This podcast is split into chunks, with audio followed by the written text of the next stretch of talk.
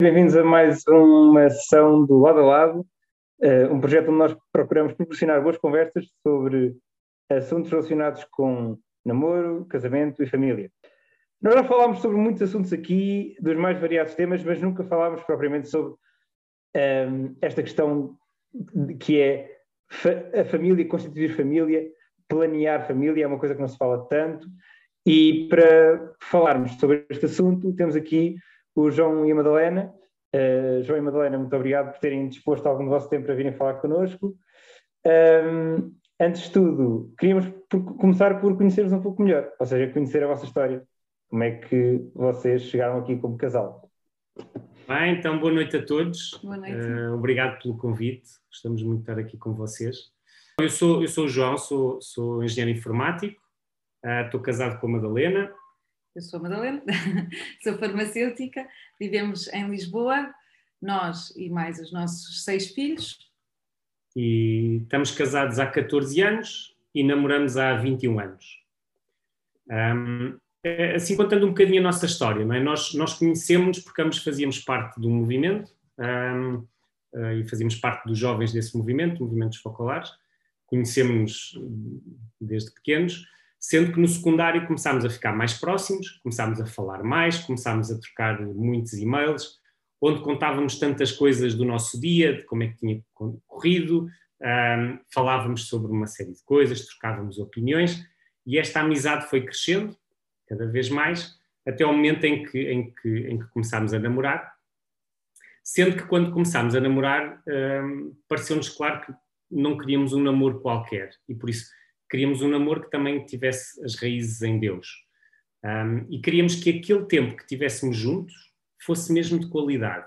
Que independentemente de depois casarmos ou não, ou cada um seguir a sua, a sua estrada, uh, que aquele tempo tivesse valido a pena. E por isso, em que cada um tivesse crescido, também no caminho como pessoa, mas também no caminho para Deus. Um, e por isso, pronto, começámos o namoro também com esta, com esta perspectiva.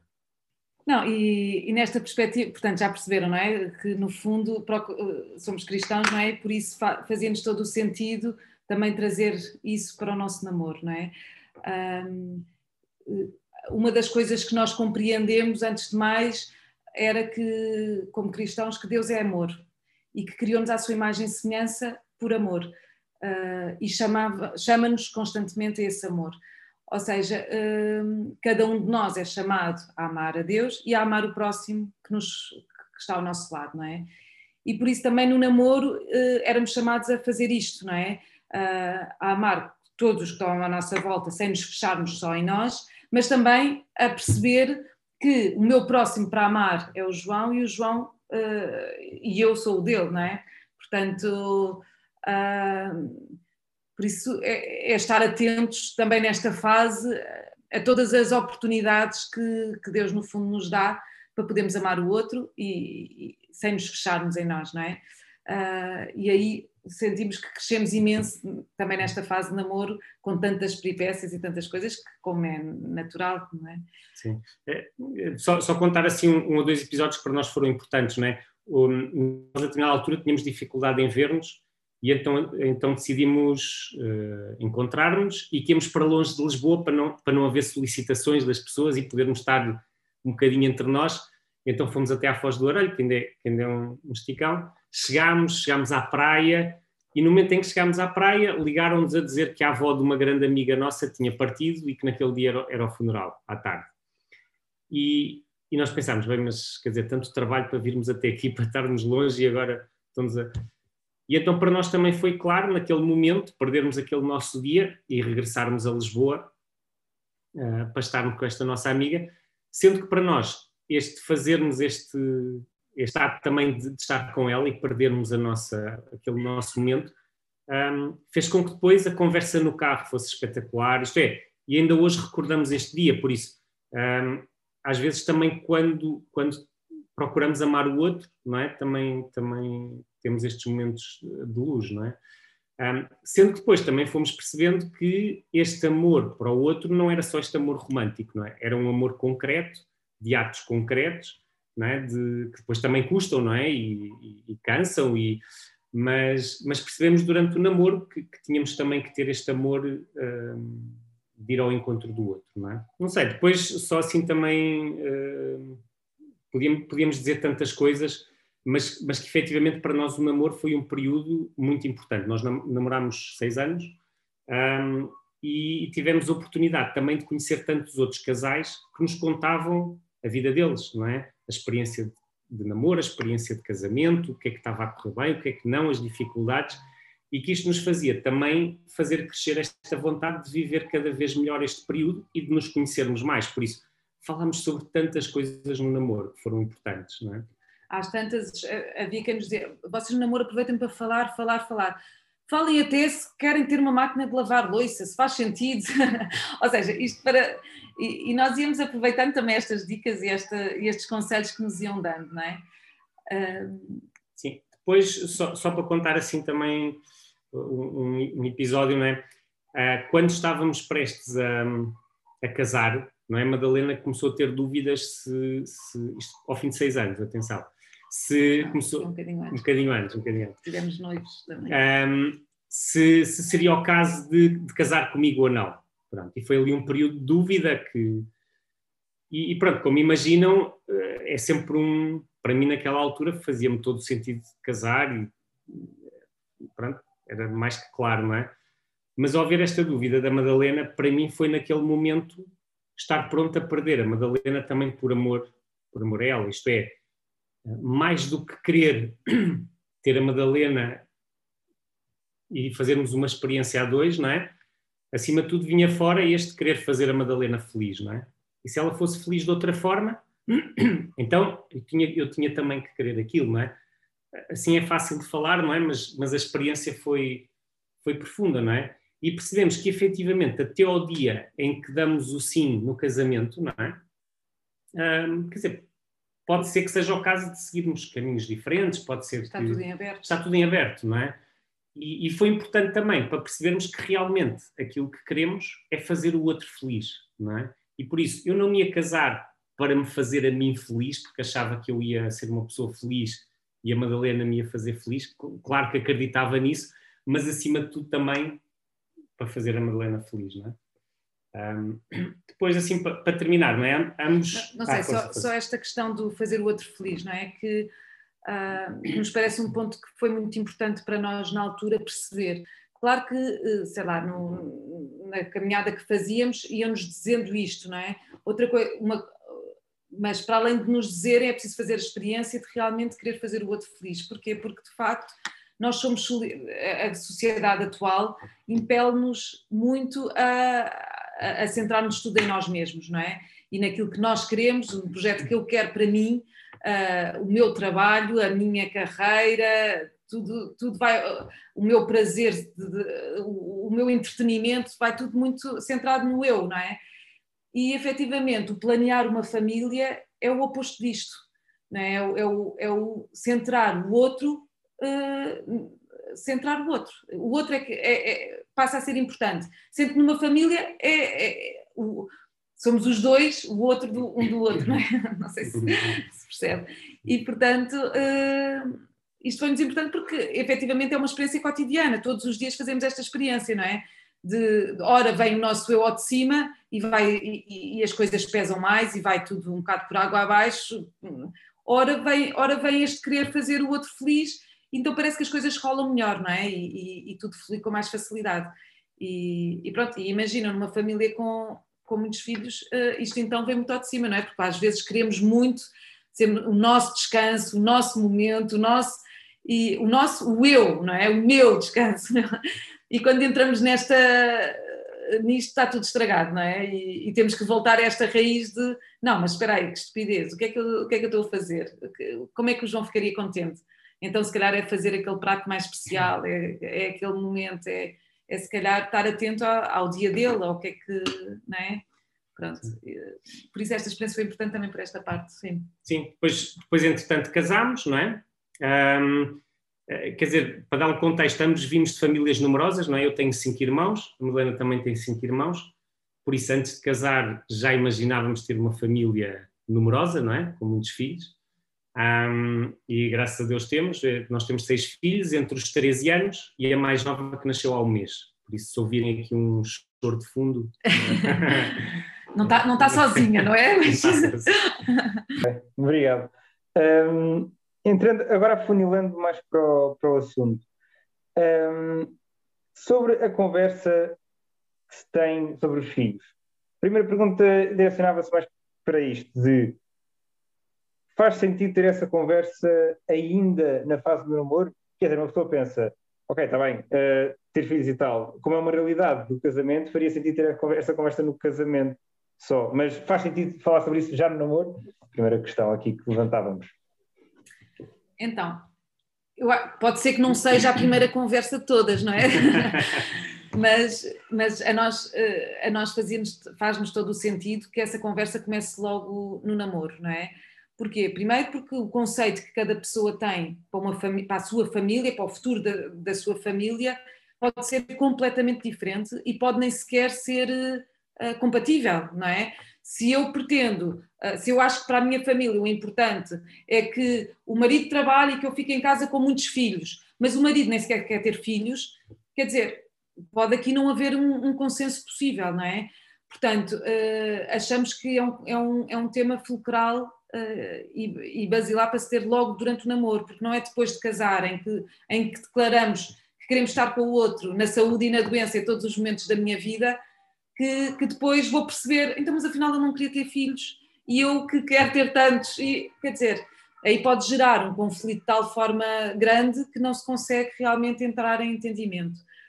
Uh... Só, só acrescentar, isto é, nós temos amigos nossos que se separaram por causa deste tema, não é? Porque chegaram, ao, isto é, não tinham falado sobre isto profundamente, casaram e, e, depois perceberam que efetivamente tinham visões completamente incompatíveis, não é? Por isso, é sem dúvida uma conversa como tantas outras a ter sobre uh, no namoro, não é? E, Se calhar em namoros mais jovens pode parecer que esta coisa dos filhos ainda vai muito, está muito longínqua e pode não fazer sentido uh, falar sobre isso, porque ainda é, muito, é uma coisa muito longínqua. Mas efetivamente, uh, nós, como, como seres humanos, não é? como animais também, uh, temos isto muito, muito enraizado, não é? Esta questão da sobrevivência e da, e da descendência, não é? E por isso a nossa, aquilo que achamos é que mais cedo ou mais tarde isto virá sempre ao de cima, não é? A questão dos filhos, de ter, não ter, e, e, e realmente somos pessoas muito diferentes e temos experiências de infância também muito diferentes que nos podem levar a, a conceitos diferentes da vida de família, não é? Uma das. Sim, Sim. Eh, eh, só uma nota prévia que é.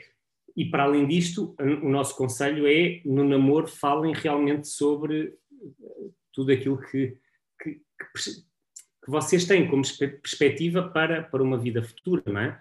Claro que isso não evita depois N confrontos no, no, casamento, porque isso é, é, normal, não é? Mas, Até porque nós vamos mudando e, vamos e às mudando, vezes as nossas vamos... opiniões e o nosso estar na vida também muda, não é? Mas, mas é fundamental. Só para vos contar também uma experiência que para nós foi marcante durante o período de namoro, não é? Antes de casarmos, a Madalena fez alguns exames e, e ao fazer os exames percebeu que uh, havia a probabilidade, ainda elevada, de não poder ter filhos. Ou, é? ou, poder ter, ou, mas uh, poder engravidar, mas, mas ter mas vários é? abortos espontâneos, não é? E, e, mediante isto surgiu a questão, ok, mas uh, Melena, então, mas ainda queres casar comigo nestas condições? Ainda, isto é, um, e, e, foi interessante, não é? Porque também nos deparámos com, ok, mas nós queremos ter filhos, queremos ter uma família numerosa, mas efetivamente não dando, não é? queremos na mesma casar, que, que, qual é o nosso plano, não é? E ali, ali, foi muito importante para mim, não é? Ouvir da parte do João dizer, não, mas eu escolho-te a ti como tu és com as tuas características, não é? Uh, eu não sei que características é que vais ter daqui a uns tempos, sei lá, se tens um acidente, pronto. Ou seja, nós de facto não sabemos como é que escolhemos-te a ti agora, né, com estas, pronto, com, com esta tua maneira de ser, com Uh, e também escolho com a tua fertilidade, se, tiver, se, se der para ter filhos, tem, temos, se não, uh, pronto. Isto foi importante para mim, para mim ouvir, não é? Porque me senti completamente acolhida com, toda, com, com todo o meu ser e todo o meu corpo, não é? Nós fazemos parte de uma única entidade, corpo, e, e, e alma ao mesmo tempo, não, não, é, não somos dissociados disso, não é? E, e portanto foi-me importante ver, foi, foi importante ouvir da parte do João que me escolhia com isto tudo, não é? Depois, depois também tive eu que interrogar, mas espera aí, o João diz-me que. E, e, eu? Se o João não puder ter filho, eu afinal até poderia, e se o João não puder? Uh, como é que. Como é que e pronto, e era no fundo também fazer esta. dizer este sim, não é? Sim, que, que, que também eu escolhia independentemente desta característica, não é? Depois, felizmente, apesar de haver algumas peripécias durante as gravidezes, pudemos conceber e ficámos, e, e, e ficámos felicíssimos com, essa, com esse dom de Deus, não é? Uh, mas pronto, sim. Não sei se respondemos, mas.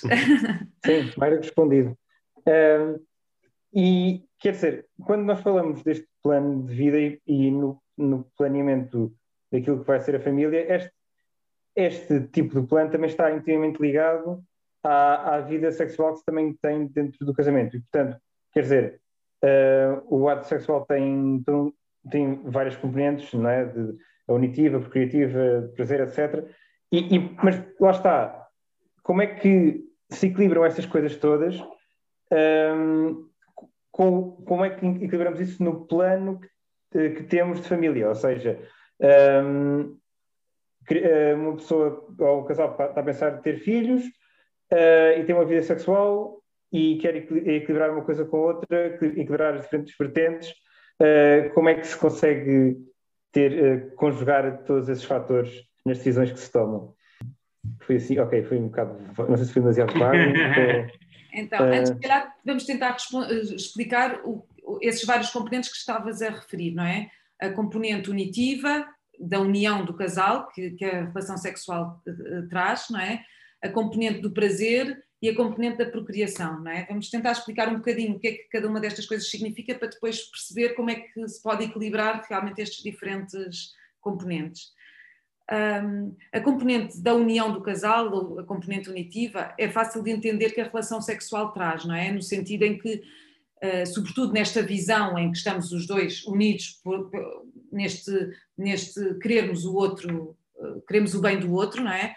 Não estamos a falar de outro tipo de relações sexuais em que, uh, em que se calhar, sei lá, mais, estamos a falar num contexto de casal, uhum. não é? Uh, casal que quer o bem um do outro. E, portanto, aí é fácil de entender que esta relação uh, está impregnada de amor e que facilita sempre mais a comunhão do casal.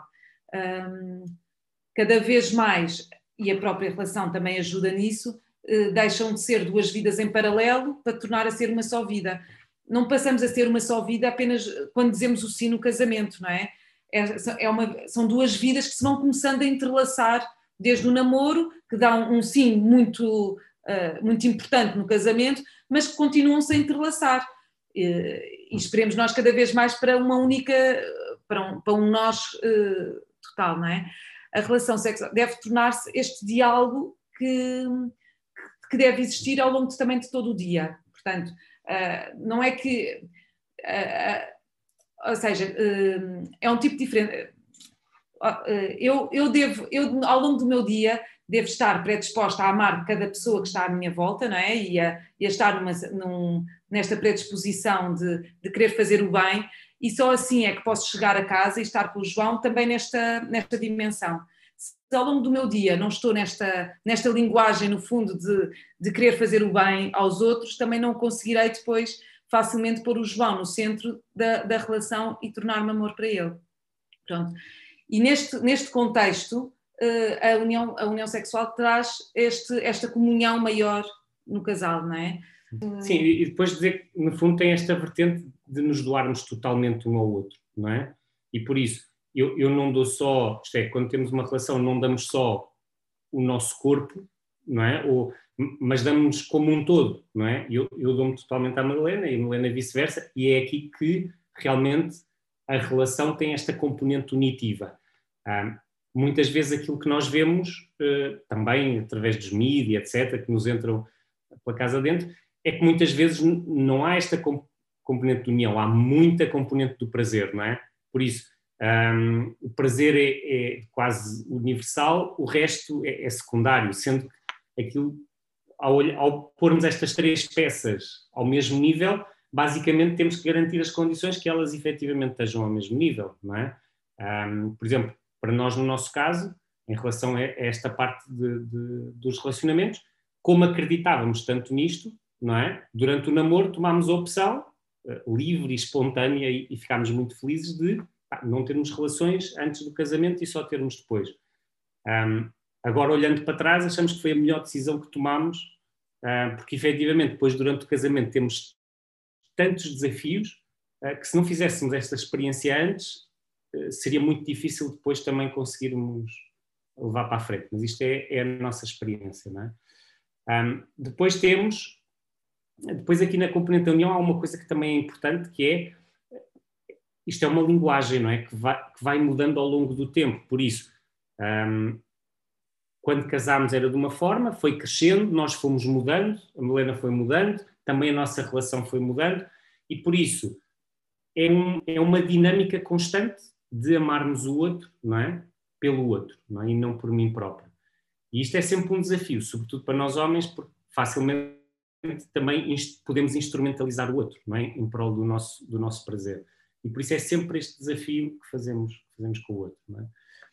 Depois falando aqui um bocadinho da, da parte de, de, eh, da fecundidade, não é? Que, que da procriação. também da, da procriação, não é? Um, nós gostamos mais de chamar de fecundidade, porquê? Porque, acima de tudo, antes de, da fecundidade estar relacionada com os filhos, um casal é fecundo na medida em que também produz frutos à sua volta, isto é, nos relacionamentos que cria, nas pessoas com quem interage, nas famílias com quem, com quem vivemos no dia a dia, com quem interagimos, não é? Esperemos que cada um de nós traga o melhor um do outro, não é? Também para a sociedade, não é? E, e isto é a primeira, primeira fecundidade também que existe no casal, não é? É, é a nossa relação que pode trazer o melhor um do outro para, para a sociedade, não é? Depois existe a, fecundidade real dos, dos, filhos, não é? E, Sim, e, e, aqui, e aqui só dizer, não é? Que um, esta parte de, da fecundidade é muito importante porque uma relação que deliberadamente e sem motivos importantes também não se abre esta fecundidade rapidamente corre o risco, e é um risco sempre, de gerar um egoísmo a dois, não é? Eu estou com a Madalena pelo meu prazer, a Madalena está comigo pelo prazer dela, e, e no fundo é um egoísmo a dois e não, e não, hum, não tem esta depois componente da fecundidade. Aqui depois devemos de entrar um bocadinho também, podemos falar aqui também da parte do, do, dos métodos de reconhecimento natural da fertilidade, a Madalena pode, pode falar um bocadinho sobre isto, mas que no fundo permite reconhecer os ritmos da mulher e perceber qual é a altura em que a mulher está fértil e qual é a altura em que a mulher não está, não está fértil. Depois existe a parte do, do, do prazer em si, não é? Da, da, da, relação, que obviamente que é uma componente importante e, e, e, portanto não podemos nem sobrevalorizar nem subvalorizar, nem subvalorizar, ou seja, realmente está, no, está também ao mesmo nível que também as outras, os outros dois, as outras duas componentes que no fundo nós consideramos que isto representa a dimensão do jogo da, da, relação em si, não é? É assim chamado, não porque a relação se reduza a um jogo, mas que existe esta necessidade de nos abandonarmos um no outro com a mesma simplicidade que, por exemplo, uma criança se abandona uh, no jogo. Quanto mais estiver presente o amor, tanto mais existe esta capacidade de, nos abandonarmos neste, neste amor ao outro, não é? e, e, de experimentar realmente um prazer que não é só uh, do corpo, mas que se difunde por todas as dimensões da pessoa, também psicológica e espiritual. E, e esta dimensão não é sempre simples. Às vezes, realmente, a sociedade mostra-nos os filmes em que parece que é tudo muito fácil e, e é tudo muito, uh, muito instantâneo e muito, muito rápido de, de haver todas estas gratificações, etc. Mas uh, mas de facto nós somos seres muito condicionados por toda a nossa infância, por toda a nossa vida e, portanto, este abandonarmos no, no jogo, não, neste, nesta relação, não, nem sempre é fácil, não é?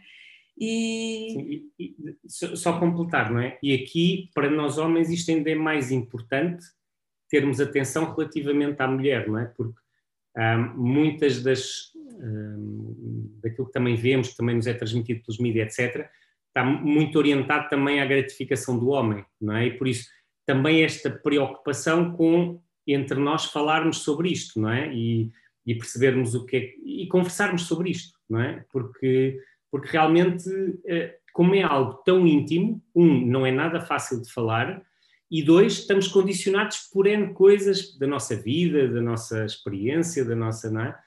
Um, pronto, e por isso eh, esta parte é muito importante.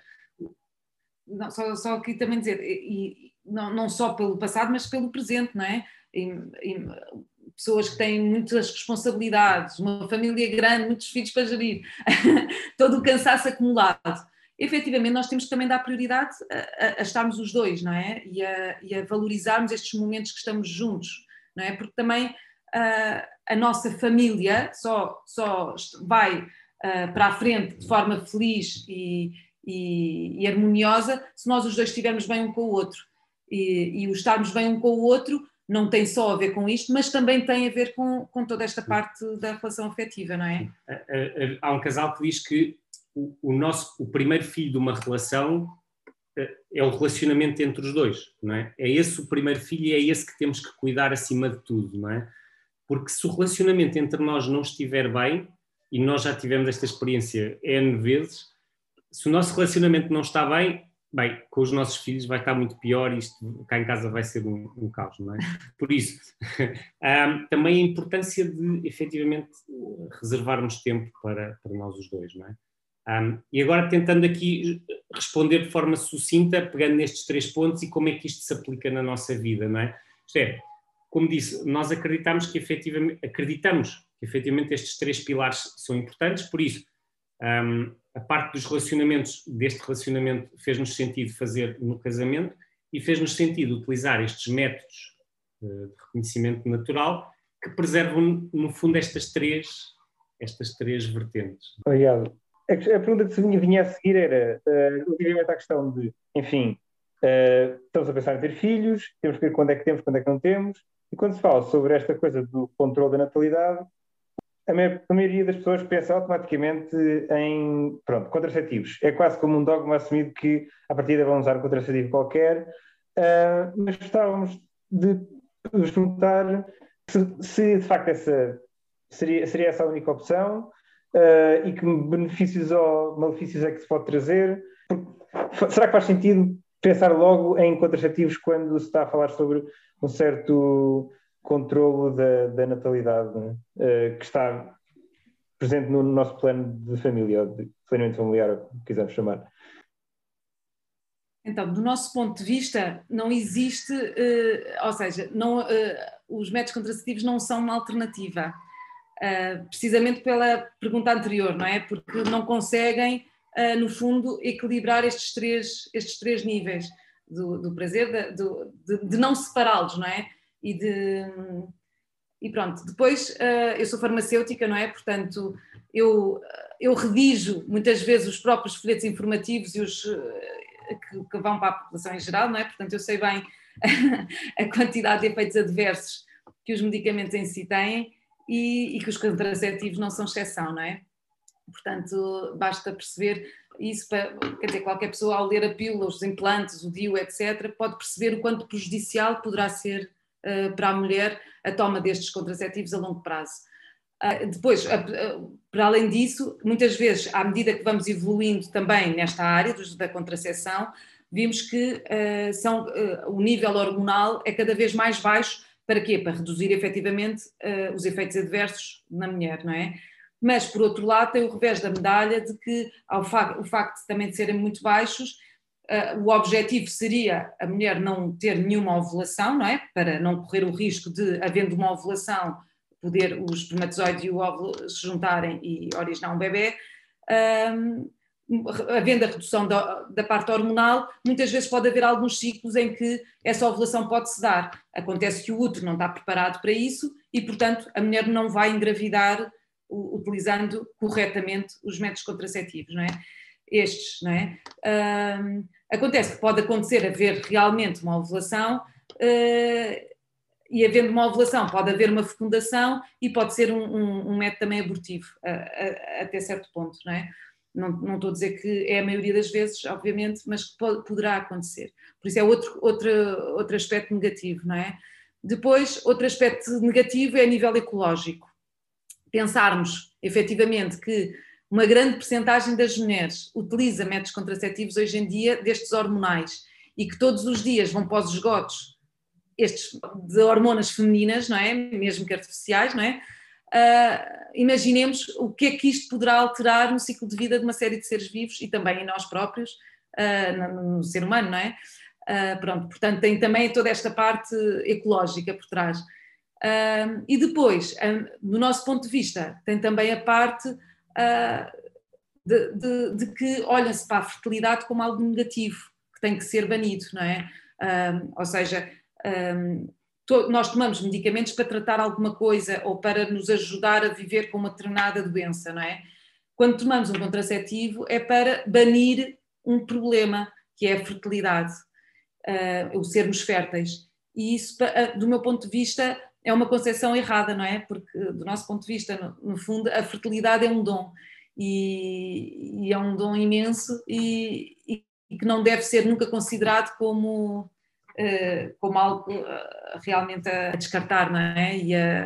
Depois, do ponto de vista dos benefícios que um planeamento familiar poderá trazer, não é? Tendo em conta que o planeamento familiar natural, estes métodos de reconhecimento da fertilidade, no fundo, ehm, vão, vão, têm a capacidade de nos dar uh, sinais e, e, e, indícios de como é que a mulher está num determinado período de tempo, e com, e com esses indicadores fazer perceber se a mulher está num período fértil ou infértil e com base nessa informação o casal decide o que é que deve fazer, não é? Se, se pretendes passar uma gravidez numa altura fértil, deverá ter a abstinência, fazer a abstinência, não ter a, a relação. Se, se, não, se não está no período fértil e se efetivamente pretendes passar a gravidez, poderão estar juntos, não é? Uh, portanto, é uma informação que os métodos nos dão e com essa informação é que nós podemos decidir aquilo que nós queremos fazer. Portanto, não entra aqui com a parte da saúde da mulher, não entra aqui com, com alterações uh, da biologia da fisiologia do ciclo reprodutivo da mulher. E isto eu acho que é uma grande vantagem. Sim, só, só, só completar aqui um, uma ou duas coisas, não é? Nós, um, antes de, de, casarmos, fizemos um curso sobre, sobre estes métodos para perceber como é que funcionavam, se funcionavam bem, se eram eficazes ou não. Se, um, e, e lembro que na altura uma das coisas que nos contavam é que uh, no fundo fazia uma pergunta, então mas porquê é que não existe uma pílula masculina, não é? E já foi tentado, é? já foi tentado haver uma pílula masculina, mas nenhum homem se sujeitou a isso, e por isso, no fundo custa pensar, não é? Que, ok, o homem não se sujeita, então vamos sujeitar a mulher a, a todas estas hormonas e a tudo isto, em prol de, bom, o homem poder ter relações quando, quando bem lhe apetece, não é?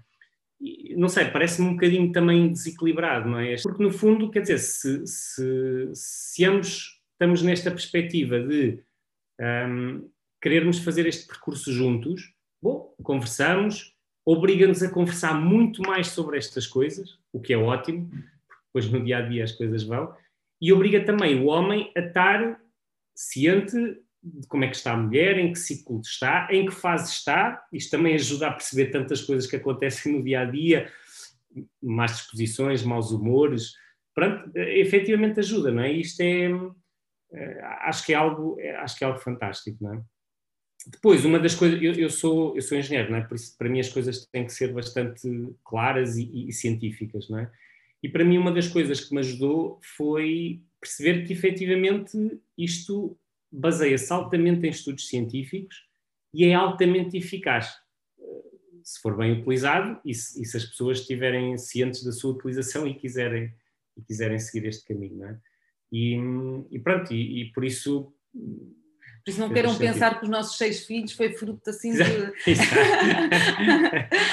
Poderia ser a tendência. Não, foram... Exatamente. E depois, depois, para além disso, é gratuito, isso também tem uma componente importante é para algumas pessoas, não é? E, mas pronto, mas sobretudo também este, este estilo de vida que é centrado, que é centrado no, na relação dos dois, de como é que, está, como é que estão, etc. Isso para nós é, é algo importante, sim.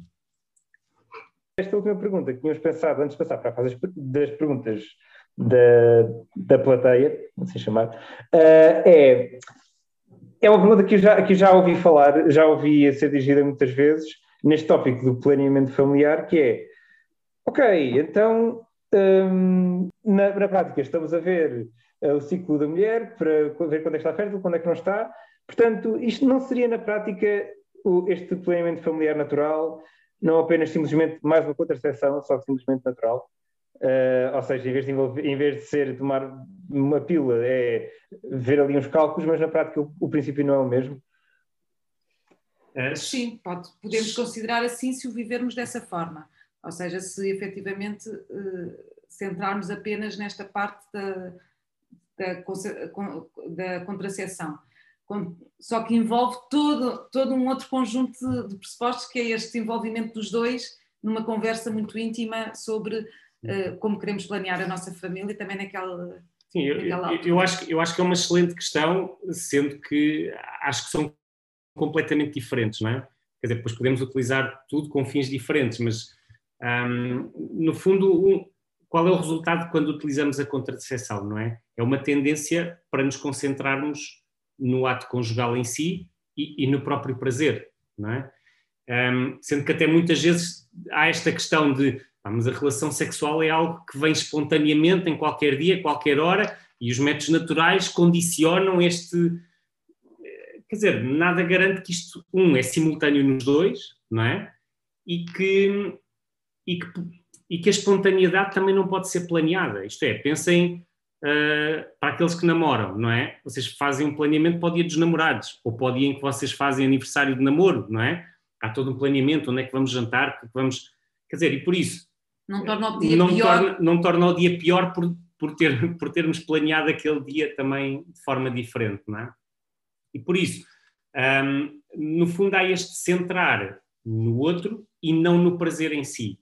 Não é? Por isso, se o prazer é o critério principal da decisão, muitas vezes chamado de hedonismo, não é? Um, e que o outro é a fonte desse prazer, não é? Que me garante essa gratificação, então nesse caso a pessoa passa a ser um meio para eu atingir um fim, não é? E por isso eu estou a instrumentalizar o outro, não é? E uh, o Papa Paulo VI escrevia isto, não é? Que nos parece adequado também esta, que é, é ainda de, é ainda de recear que o homem, habituando-se ao uso de práticas anticoncepcionais, acabe por perder o respeito pela mulher e, sem se preocupar mais com o equilíbrio físico e psicológico dela, chega a considerar como simples instrumento de prazer egoísta uh, e não mais como a sua companheira respeitada e amada. É? E por isso parece-nos interessante, não é? porque reflete bem esta, esta visão diferente entre aquilo que é um método que nos obriga a falar aos dois, os dois sobre, sobre tudo isto, é? e algo que simplesmente bloqueia um, hormonalmente aquilo que é a fecundidade e permite à mulher estar disponível quando quiser para o homem.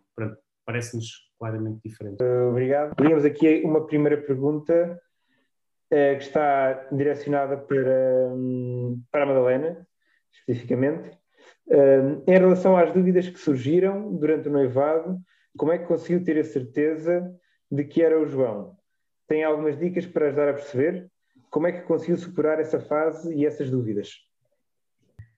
Foi giro porque quer eu, quer o João tivemos períodos de dúvida e isso foi, foi muito importante para termos a certeza que efetivamente é o outro. Se bem que não há uma iluminação assim que vem e que nos diz é que é mesmo. Ou seja, no fundo é uma. É aquilo que eu senti mais nessa altura foi que era uma, a, a, confirmação vinha do meu sentido de liberdade que o João me trazia, não é? Ou seja, eu sentia-me uh, sempre mais eu própria, não é? Uh, não precisava de camuflar o que quer que seja, porque eu era, era eu, não é? Na presença dele. E, e, e trazia-me este sentido de liberdade. Não sei, depois a pessoa vai percebendo por, por muitos sinais que isto se confirma em tantas coisas, não é? E às vezes nós temos também dúvidas, eh, também por uma. Eu, eu, ao olhar para o casamento, e eu queria, queria que o meu casamento fosse, fosse, fosse nestes moldes, não é? Queria que o meu casamento fosse para, para sempre, não é? Durante toda a minha vida, não é?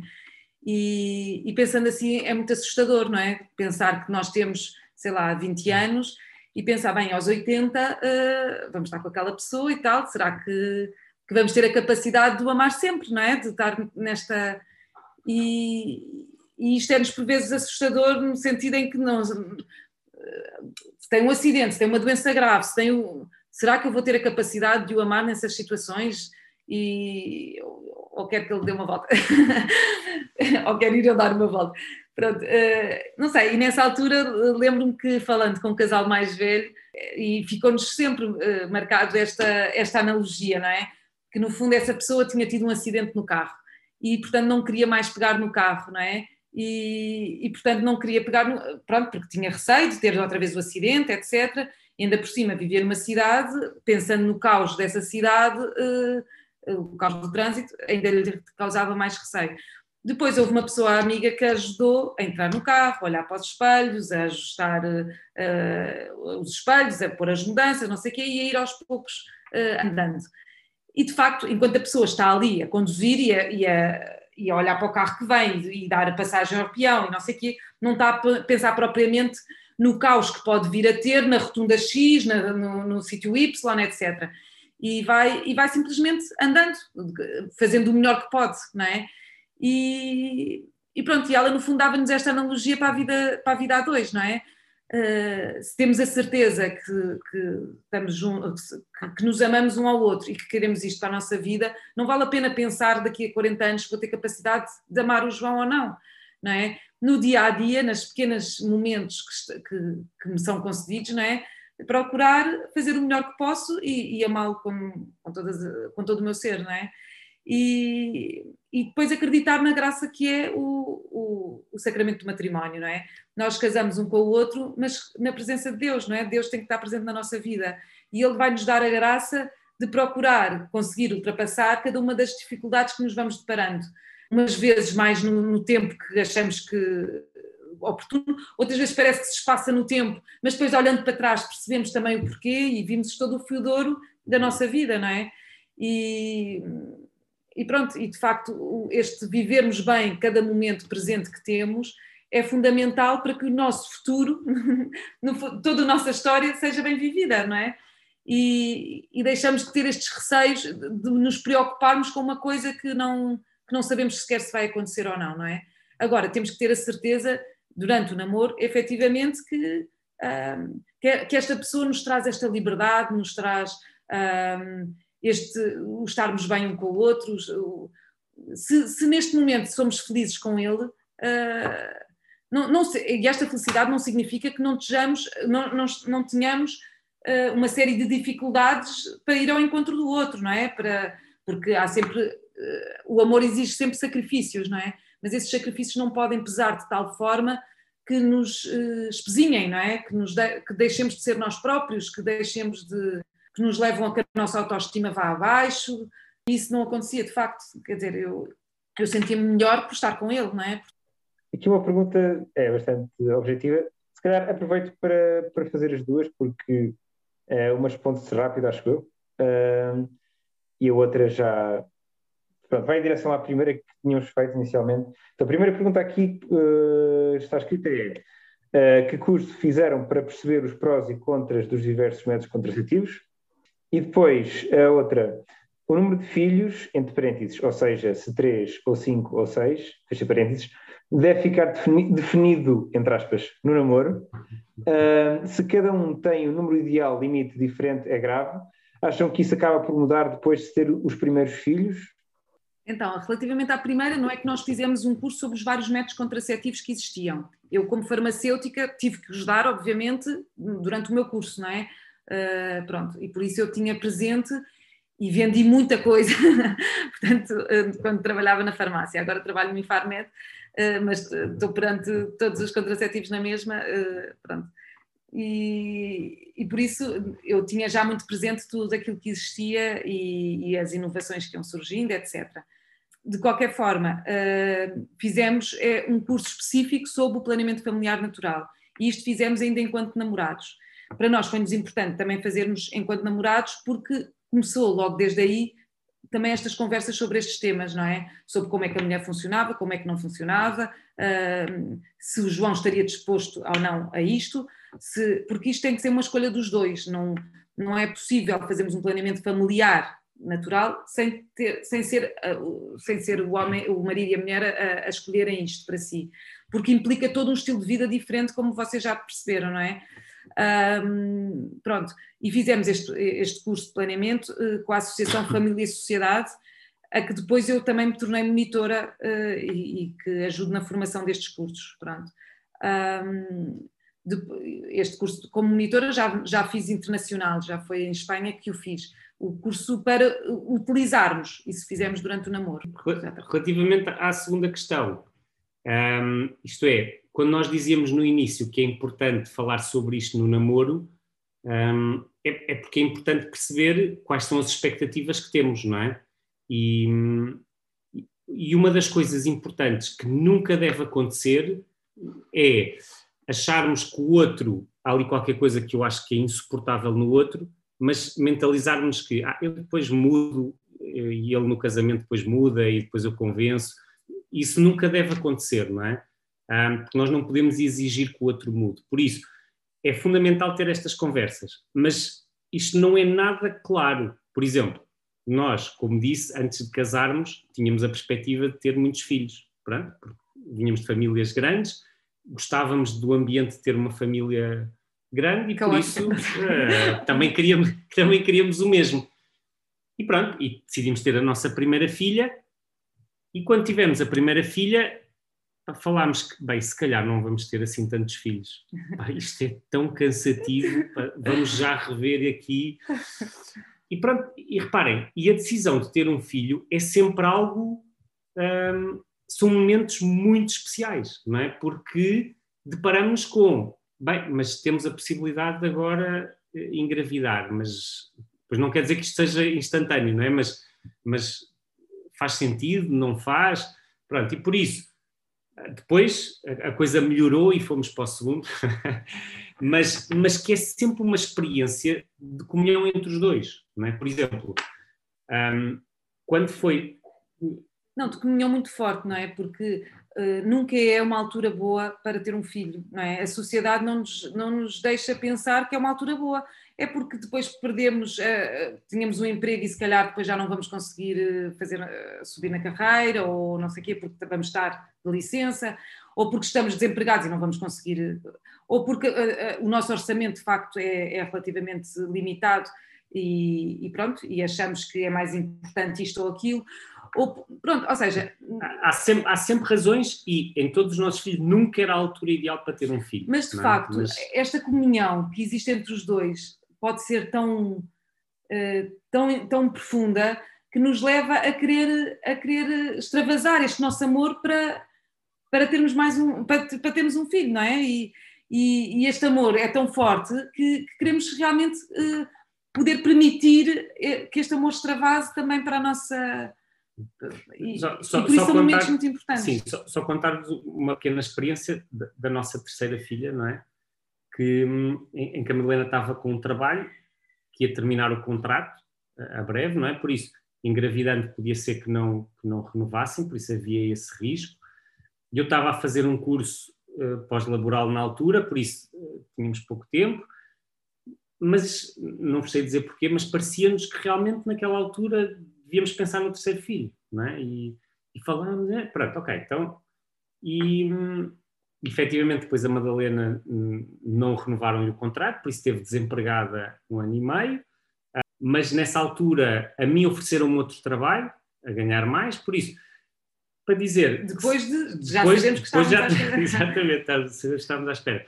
Mas para dizer que, que, que como foi uma coisa tão conversada, tudo o resto que veio a seguir foi encarado também com naturalidade, não é? E e pronto, acreditando que realmente há um plano e por isso fazerem a nossa parte, mas, mas que é uma experiência fantástica esta de podermos continuamente estarmos os dois a falar sobre, uh, sobre isto, não é? Se é o caso, se não é o caso, não, agora não, agora já chega, agora pronto, também depois isto também tem implicações económicas, sonos, cansaços, pronto, tudo isso, não é? E, e que faz com que isto seja uma conversa sempre que vai estando presente, não é? Ao longo do tempo, não é?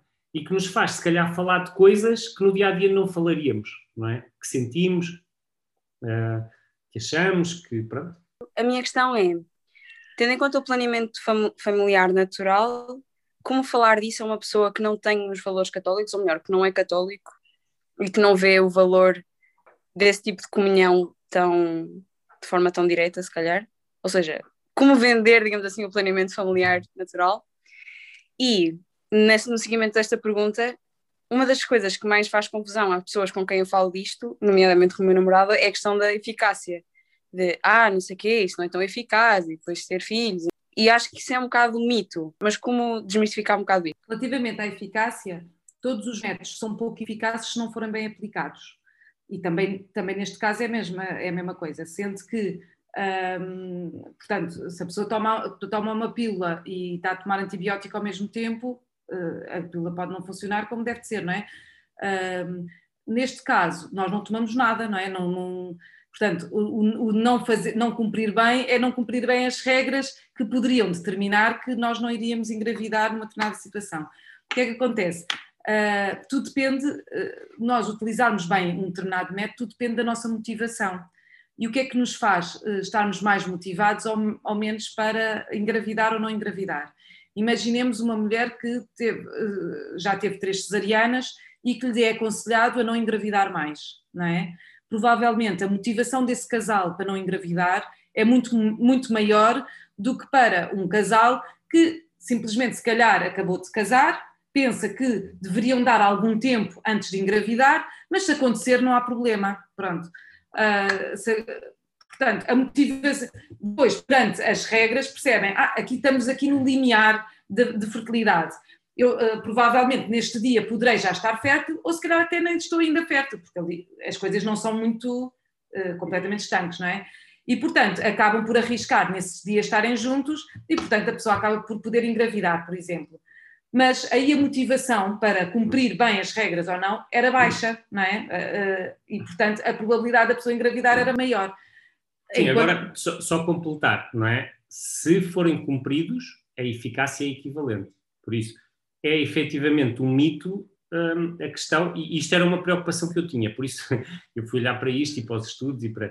Uh, e efetivamente, a, a eficácia de identificar se é um período fértil ou infértil, utilizando estes métodos, é grande.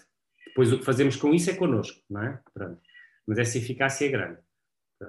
Um... Sim, a minha questão é que, assim, eu estudo medicina, ou seja, nas nossas aulas o que nos dizem é isto, é pílula tipo 98%, se for cumprida tipo perante o planeamento que é dado pelas, pelas direções e pelos guidelines, não pelo, porque normalmente as pessoas cumprem, né? normalmente as pessoas cumprem sempre um bocado aquém, um, dio ainda, ainda melhor e pronto, uma cirurgia ainda melhor.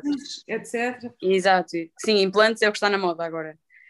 Um, mas, e, e depois dizem, ah sim, o planeamento natural é só uma coisa que funciona entre aspas, como quem diz, né?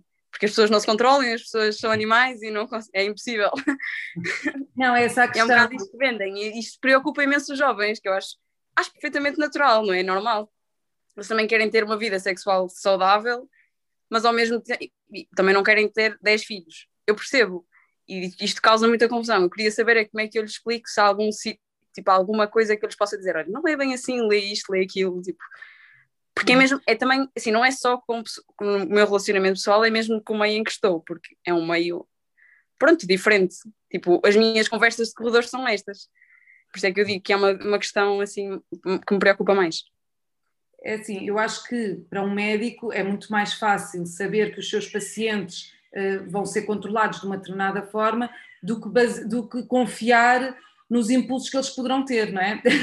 e portanto eu percebo que para a classe médica seja muito mais fácil, não é? Porque, uh, pronto, efetivamente, quando eu sei, todas as vezes que eu saí da maternidade, depois de ter um filho, me disseram: não se esqueça que tem que começar a tomar a pílula já, não sei o que, a pílula da amamentação, tá, tá, tá, tá, tá. tá. E eu, sim, sim, sim. Efetivamente, sabendo como é que método, os métodos naturais funcionam na, nesta fase em que o bebê é pequenino, a pessoa sabe que não, não vai engravidar tão cedo, porque está a amamentar exclusivamente, etc. Há uma série de.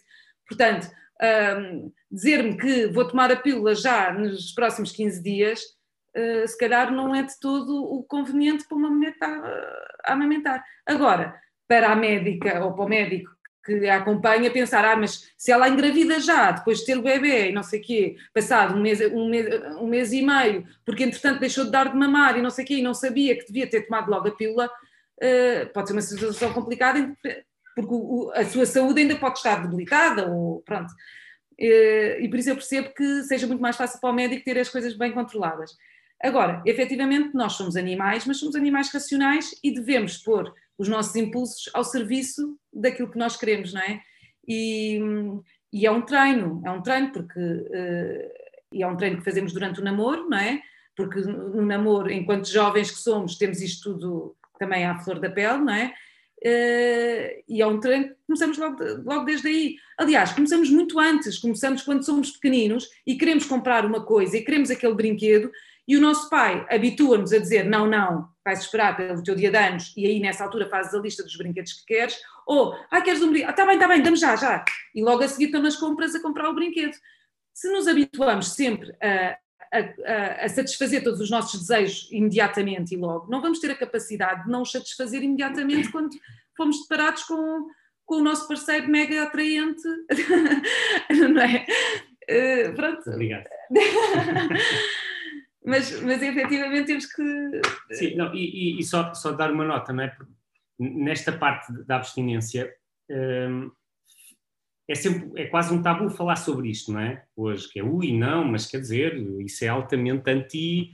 Quer dizer, vamos reprimir tudo aquilo. Mas quer dizer, quando falamos disso na alimentação, parece-nos a coisa mais normal do mundo, não é?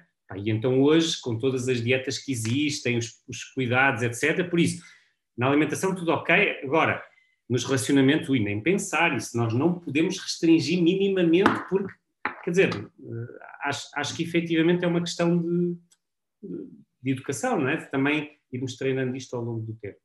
Portanto, agora, relativamente à outra tua pergunta, que também é muito pertinente, não é? Que é, um, mas estes, aplicarmos estes métodos para utilizarmos esta forma de estar é a dois, não é? Por isso, têm os dois que querer efetivamente, efetivamente isto, não é? E por isso, aí ajuda uh, ir a este curso, perceber, falar com casais também que já passaram pela experiência, fazer as perguntas, isto é, porque no fim, quer dizer, não é que podemos obrigar ninguém a fazer uma coisa ou outra, não é? E por isso, um, digamos que a beleza disto tudo é que realmente um, nós somos seres livres, não é? E por isso, temos a liberdade de efetivamente também uh, optar por, estas várias, por estas várias coisas. Não é? Agora, uma nota que é, quando falamos de liberdade, muitas vezes pensamos só em no livre, aquilo que se chama o livre-arbítrio, não é? Eu, eu tenho a possibilidade de escolher aquilo que quero em cada momento. Esta liberdade é fundamental. Mas depois há uma segunda liberdade, que é, uh, eu se optar por, me, por, por tomar drogas, não é? eu tive a liberdade de escolher tomar ou não tomar. Mas à medida que as tomo, eu vou perdendo a liberdade de as tomar, porque fico dependente e fico condicionado, não é? Eu perco a minha liberdade. Por isso, há opções que nos deixam livres de escolher. Há outras que nos vão condicionando cada vez mais. Pronto, e por isso, nesta questão da liberdade, também termos o cuidado de, de, de escolhermos aquelas opções que mantêm também a nossa liberdade não, escolhendo o bem, no fundo sentimos sempre mais livres, não é? E... Agora, é interessante porque muitas vezes estes métodos de planeamento familiar natural uh, para outras pessoas que, que são cristãs, uh, muitas vezes começam precisamente quando as pessoas começam a ter dificuldades em engravidar, não é? Uh, em que tomaram a pílula durante muito tempo e que pensavam que, pronto, e ao falar com, com o seu marido, viram que agora era o caso de engravidar e pensam que é instantâneo tomaram a pílula durante 15 anos e de repente no primeiro mês que deixam de tomar pensariam que engravidariam, não é? Isto não acontece e depois aí começam a questionar-se, então mas eh, porquê que não aconteceu? Então mas... Eh, e começam a procurar outras coisas e, e às vezes deparam-se com isto, não é?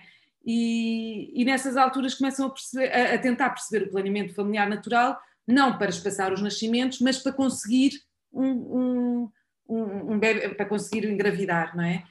E, e, depois, a partir daqui, começam a ver a beleza que é também esta, esta comunhão maior com, com o marido, este conhecer-se a fundo de como é que funciona o seu corpo, tudo isto, não é? E, e, realmente, então, na área da, da medicina, ainda se vê mais a beleza que é o nosso corpo, não é? É fantástico como estamos, como somos, eh, como temos, é tudo tão perfeito. Claro que depois existem muitas falhas e assim, mas que, mas que aquilo que veio ao de cima é esta perfeição e esta beleza. E é preciso ver que o homem está sempre fértil. A mulher é que tem este, este padrão que é possível realmente espaçar os nascimentos ou não espaçar. Quer dizer, eu acho que Deus, quando nos criou, criou-nos. Uh, é, é, Deus é perfeito, não é? Portanto, não podia nos criar de outra forma. Mas uh, agora. Só, só, para acrescentar uma nota, não é? Que muitas destas pessoas que também, uh, e a Milena, como, como, também dá estes cursos, também vai, vai conhecendo várias pessoas, não é? E há muitas que também estão a, estão a começar a adotar isto também por via de, da, parte da parte ecológica, não é? Isto é, quererem tomar menos medicamentos, quererem também ter uma coisa mais natural, digamos assim. Um, e por isso um, aquilo que sentimos é que realmente começa a haver um, uma, uma, maior eh, sensibilidade. Uh, sensibilidade. não é, para este tipo de temas um, e pronto, e, e achamos que é, que é, super interessante. Na nossa geração já, para uma parte do pessoal, é muito estranho uh, qualquer uma destas coisas que vocês assumiram no vosso projeto. Um, eu dizer, um, eu dizer aos amigos que não quero ter relações com a minha namorada, relações sexuais com a minha namorada antes do casamento, é mascarreio. Uh, vocês não só decidiram isso, como também tiveram seis filhos e ainda por cima, uh, que é uma coisa que para a maior parte das pessoas, tipo, porquê é que estás a fazer isso? É só trabalho. E ainda por cima escolhem este tipo de vivência da vida conjugal que também é nada intuitivo ou exige esforço, exige... quer dizer, o vosso padrão não encaixa com nada daquilo que o mundo propõe. E, e a pergunta que vos fazia era: se vocês veem nos vossos pares, já, também na vossa geração, se vocês também sentiram este, esta reação das pessoas de desta gente, achar que aquilo que vocês estavam a fazer era só uma maluquice. Porque, em si, vocês são um pouco mais velhos que nós, só que não sei se a, se a diferença é assim tão grande ao ponto de não terem sentido também um bocado essa, essa, essa espécie de você chamar uh, preconceito, não sei. Eu acho que esse aspecto já, já a nossa geração, sei lá, dos nossos pais, já sentiam que seriam extraterrestres em fazer este tipo de escolhas. e nós também fomos sentindo isso, obviamente, sentíamos que íamos muito contra a corrente natural de, da sociedade, não é? Agora, quando, ao, quando começávamos a fazer estas escolhas, fizemos também porque víamos tantos casais uh, que sentíamos que eram que eram verdadeiramente felizes e que, e que, sentíamos uma liberdade enorme na relação que tinham um com o outro e na cumplicidade que existia e, e nem sempre conseguimos ver o mesmo noutras escolhas uh, de outros casais, não é? E, e, portanto, o facto de lidarmos com, com, casais que também já tinham feito esta escolha uh, e, e, já eram mais velhos do que nós, etc., uh, eh, ajudava-nos a perceber que aquele caminho, pelo menos, poderia, poderia fazer sentido, não é? Uh, e depois uh, fazíamos parte, de, fazendo parte deste grupo, de, deste movimento de, dos focolares, havia na altura também uh, um grupo de namorados que faziam este percurso e que íamos trocando experiências, não é? E íamos, no fundo, encorajando também em vários aspectos, não só nesta parte, mas também em tantas outras escolhas que, que os jovens têm que ir fazendo ao longo da vida, não é? E, e, e ajudou-nos bastante a perceber que, é assim, nós fizemos muitas experiências, o, o facto de termos decidido isso, uh, de não ter relações antes do casamento, não significa que esta escolha não tem que se ir fazendo uh, muitas vezes, não é? Porque a pessoa faz a escolha uma vez e depois logo a seguir pode estar a ser tentada uh, para, para, para seguir outro caminho, não é? E, e, temos que ir voltar ao mesmo ponto e voltar a falar sobre isto e voltar a fazer novamente a escolha e recomeçar, porque às vezes a pessoa pode não ter uma relação propriamente, mas pode, pode já ter o coração impuro no sentido do nosso pensamento se encaminhar para. É? E no fundo era este recomeçar uh, a dois, a ter sempre este coração mais puro, não é? De, de, de olhar para o outro não como uma instrumentalização que me dá uma determinada gratificação, mas o querer amá-lo e fazê-lo feliz. E eu sabia que a opção que o João queria era esta, porque nós já tínhamos discutido isso, portanto, ajudarmos mutuamente também nesta escolha. Não, só, só, só acrescentar duas coisas, não é? Uma, a importância de também falarmos com outros que também uh, acreditam no mesmo que nós e trocarmos experiências, isto ajuda muito, não é? E sim, reparem. Um, ehm, João no... estava na, no técnico, a tirar engenharia, que é só homens, não é? Portanto, sites pornográficos, coisas desse género, havia mais do que muito, não é? Sim, mas, mas repare, a, a nossa experiência sempre foi também de forma muito simples, sem, isto é, não é que queremos mudar ninguém, mas, mas também ser muito claros quanto à nossa, quanto à nossa experiência, não é? E, e, e depois isso foi-se mantendo, não é? Isto é, no meu trabalho toda a gente acha que eu sou um maluco porque tenho seis filhos e por isso. Um, mas, mas que respeitam muito e por isso, quando falam comigo, sinto um grande respeito, no sentido que também me conhecem, também uh, acho que a partir do momento que depois também tornamos isto natural e, e, foi uma escolha nossa e explicamos às pessoas também de forma muito simples. As pessoas genuinamente têm uma certa curiosidade, não é? E perguntam, mas, mas porquê tantos? Mas, mas como é que vocês fazem? Mas como é que... Pronto. Ehm, e, e depois é interessante, porque também depois geram-se conversas conversas giras com estes nossos colegas. Não é? Os preconceitos existem quando nós não conhecemos as realidades, não é? quando começamos a conhecer um bocadinho melhor cada uma das realidades que temos um determinado preconceito, esse preconceito muitas vezes uh, destrói-se, não é?